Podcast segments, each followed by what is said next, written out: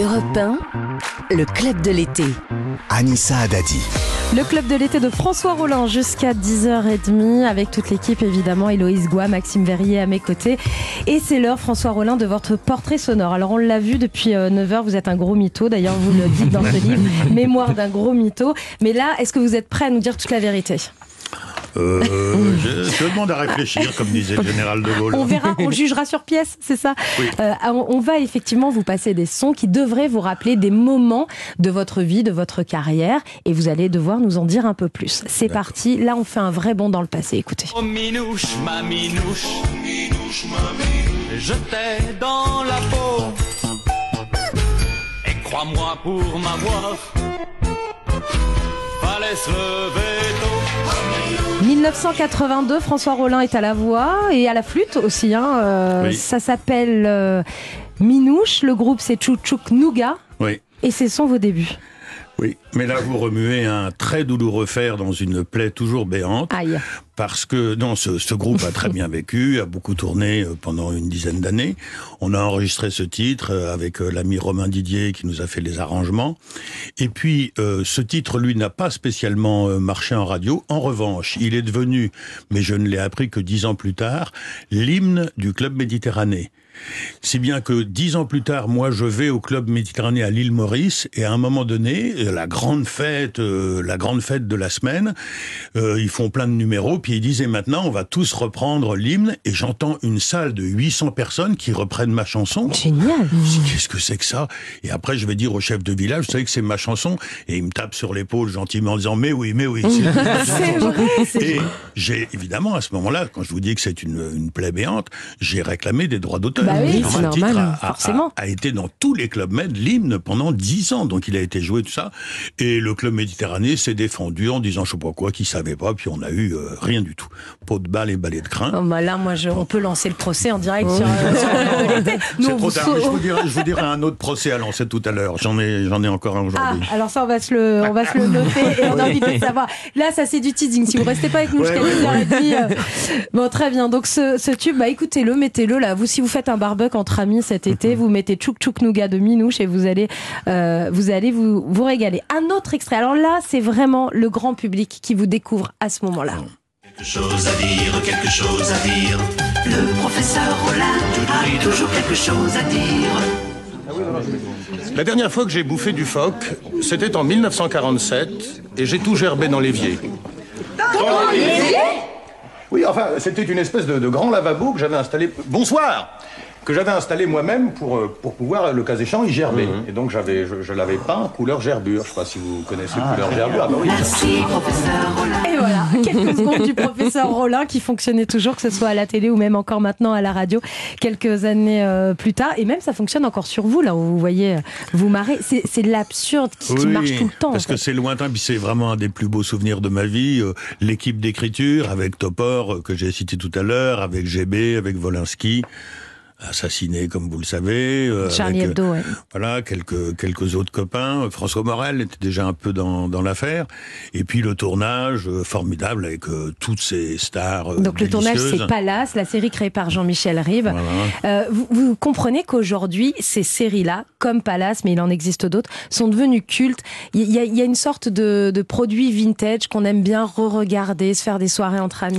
Oui, mais c'est pas pour rien qu'elles sont cultes. C'est parce qu'on a apporté un soin très particulier à l'écriture et que l'écriture n'est pas liée à l'ère du temps.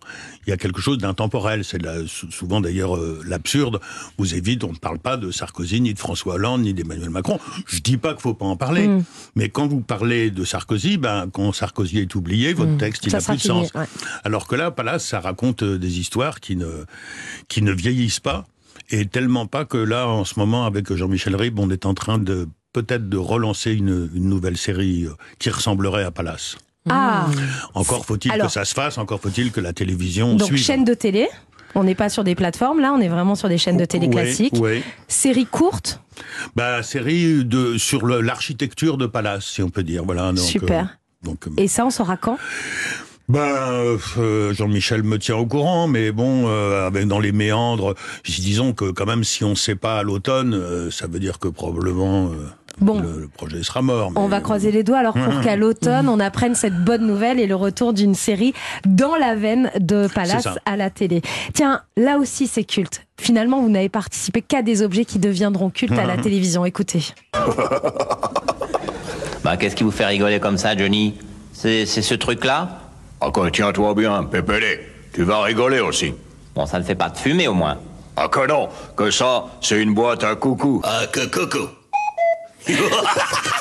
Alors là, il y a tout. Il y a les arènes de l'info qui deviendront ensuite les guignols de l'info sur Canal. Là, on est en 1988 et le public découvre cette célèbre boîte à coucou qui est rentrée hein, dans, le, dans le quotidien euh, des, des Français. On a entendu plein de Français toujours Oui, oui. faire des blagues avec la boîte à coucou. Et ça, c'est vous, François Rollin, la boîte à coucou? Bah oui, oui, c'est bon, c'est moi, mais euh, dans cette petite équipe, c'est-à-dire que l- il faut savoir, l'émission a commencé ici d'ailleurs dans le bâtiment où nous sommes. Euh, non, c'est c'est un peu après qu'on était dans le bâtiment. Ancien Bref, bâtiment de Canal+. Bon. aujourd'hui, bâtiment d'Europe 1. Voilà. Bon, mais euh, il y a, ça a commencé par les arènes de l'info, qui était un peu une toute autre émission. Et cette émission-là a recruté euh, trois personnages immenses euh, Benoît Delépine, Jean-Marie Gouriot et François Rollin. Merde, je me suis cité comme personnage. et nous, en fait, les arènes de l'info, le principe nous plaisait pas trop, et donc on a proposé ce que le à Canal a accepté, les Guignols de l'info, où à ce moment-là, les marionnettes jouaient leur propre rôle, ce qui n'était pas le cas avant. Donc Johnny était bien Johnny, euh, PPDA PPD, était bien ouais. PPDA, et juste, ben, on était dans la caricature, on leur faisait faire des trucs un peu fous. Et c'est un très très bon souvenir parce qu'on a vraiment monté toute cette machine euh, avec euh, Gouriot de l'Épine et aussi Jean-François Alain qui nous a rejoint. On a fait un boulot de fou, de- on, on dormait euh, sur place, hein, mais c'était vachement bien. Et cet épisode de la boîte à coucou, euh, entre autres trouvailles, puisqu'ils ont trouvé aussi eux, eux aussi plein de trucs. Et c'était un, un, un- un événement assez intéressant parce que la chaîne au début a frémi en disant oui mais Johnny il va être euh, il va être fâché. Et en fait, Johnny Hallyday, ben, il n'est pas plus bête que vous et moi, et donc il a compris que c'était bienveillant, que c'était un truc euh, absurde, un truc fois qui lui donnait un côté un peu lunaire. C'était pas du tout un foutage de gueule. Héloïse Est-ce que les personnages de, que, que- dont vous parlez dans votre livre euh, ont été vexés? Est-ce que certains, euh, certaines personnalités ont été vexées par les caricatures que vous avez dressées? Alors pour l'instant, je ne, je ne le sais pas sur tous. Euh, tous ne l'ont pas forcément reçu à la bonne adresse, parce que c'est c'est des gens euh, discrets. Euh, je voudrais surtout pas. Et en tout cas, les quelques-uns que je connais, euh, dont Danny Boone, n'ont pas été vexés. Mais je, je vois pas comment ils seraient vexés, puisque c'est des gens que j'aime bien, c'est bienveillant, c'est déconnant. Personne ne peut croire que Alain Delon est vautré à des terrasses du Marais en train de boire des bières et de raconter des histoires de Toto qui fait des analyses d'urine. On va, Bon, c'est- voilà. on va en parler de cette rencontre avec Alain Delon euh, dans un instant parce que quand même Alain Delon dans un bar qui s'appelle le Guégué dans le Marais, euh.